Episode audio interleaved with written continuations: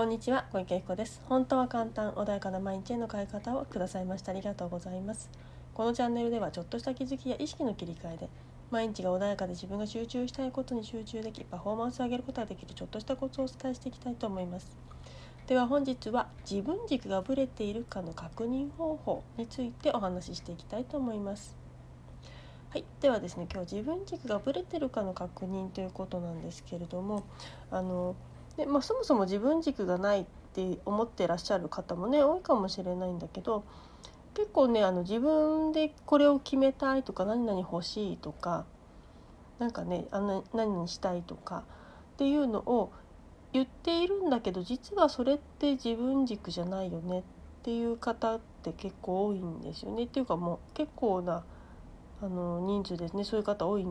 と思うんですよ。あのセッションとかしててもね初めてお会いする方でもこうしたいんですって言ってるんだけどそれって誰がしたいのっていう感じでね本当にあなた自分で欲してますか？みたいなね風に思うことって結構あったんですよね。っていうのはですね何かを決める際に自分がしたいのではなくって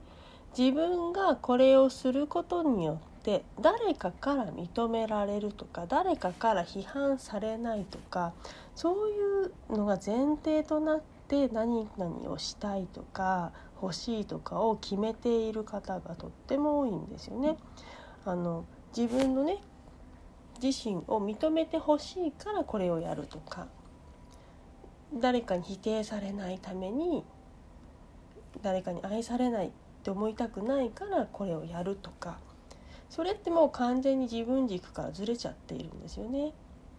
でも意外にこういうことって気づかないでこれって当たり前じゃないですかみたいな感覚で言っている方もいるんだけどよくよく聞いてると「本当にあなたそれが欲しいんですか?」って。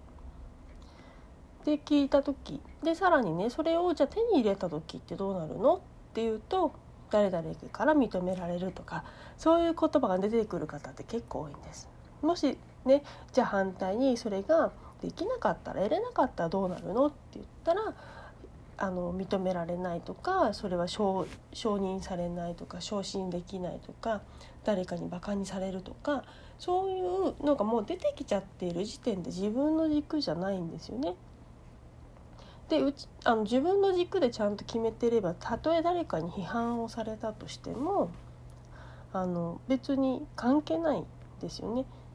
まあ、もしかしたら嫌な思いはするかもしれないですよ。でも別に自分が本当にしたくてしたんだからいいじゃんって。であもちろんねあの、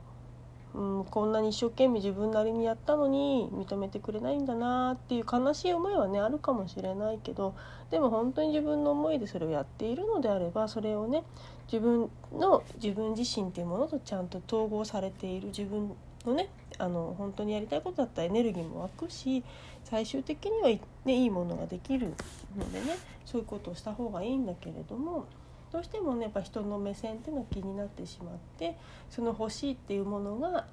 自分の欲しいと他人から認められるを一緒にしちゃっているでそれで欲しいんですって言ってる方が結構多い。そうすると自分の内側が分離しちゃっているので本当はだってしたいわ本当にしたいことって内側からしたいのであのしたいことなのではなくて認められるかやりたいという本当は認められたいが欲しいんですよね。ででも認められる認められないをずっとあのられるっていうね他人が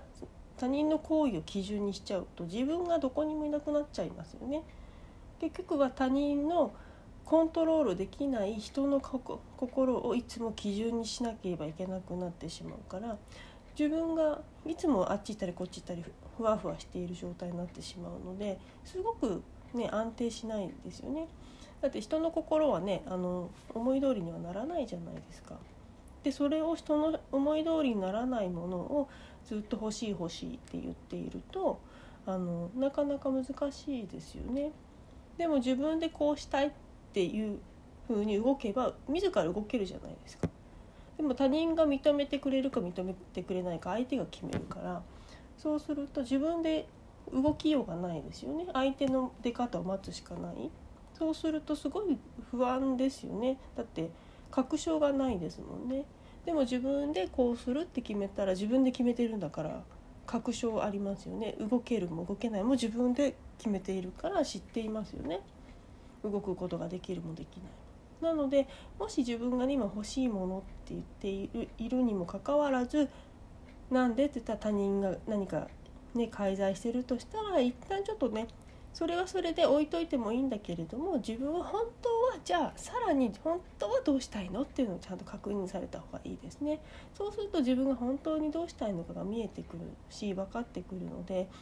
あのそう本当にやりたいことをやると自分の心から喜んだエネルギーが出てきたりするのですごくうまくいきやすいです。で例えば、えっと、ご飯を食べる時とかも何でしょうね美味しいものを食べたいっていうと美味しいものを探さなくちゃいけなくなっちゃうけど美味しく食べるって決めるとかあとは今日は楽しくしようって自分で決める楽しいとこに行きたいじゃなくて楽しくしようって決めると全部自分で決められますよね。美味しく食べようっていうとおい楽しいなんだろうその美味しさもしかしたらその料理が美味し自分の口に合わないかもしれないけど美味しくなるように自分なりの解釈を変えるっていうのは自分でできるじゃないですか。でもちろんねそれが難しくてもういかないっていうのもそれはそれでいいんだけどそれでなんかねその空間が楽しくなくなるとね気分落ちるじゃないですか。だとしたらそこの瞬間をどういうふうにするのかっていうのは自分で決められるわけだから自分のコントロール下に全部ありますよね。なので美味しいか美味しくないか食べてみなきゃ分かんなくってでもちろん一回行ってね美味しかったところにまた行けばいいんだろうけど例えばあとは楽しいとかもそうなんだけれどもでもそのね一回って楽しかったけどまた同じ状況があるかっていうと分からないですよね。でもそれを自分で楽しくしようって思うと自らが行動してその仮に楽しくなかった人も楽しいっていうふうに変えられる。例えば所ジョージさん前何かで言ってたんですけどトイレ一つだって楽しいじゃない。トイレットペーパーのその芯っていうかあのねまああれ自体すごい楽しいじゃないみたいなこと言ってたんですよ。トイレのそのねトイレットペーパーをねあのつけてあるあのなんていうのラックっていうかよくトイレットペーパーかけてあるというかあれだけでも彼は楽しめるんですって。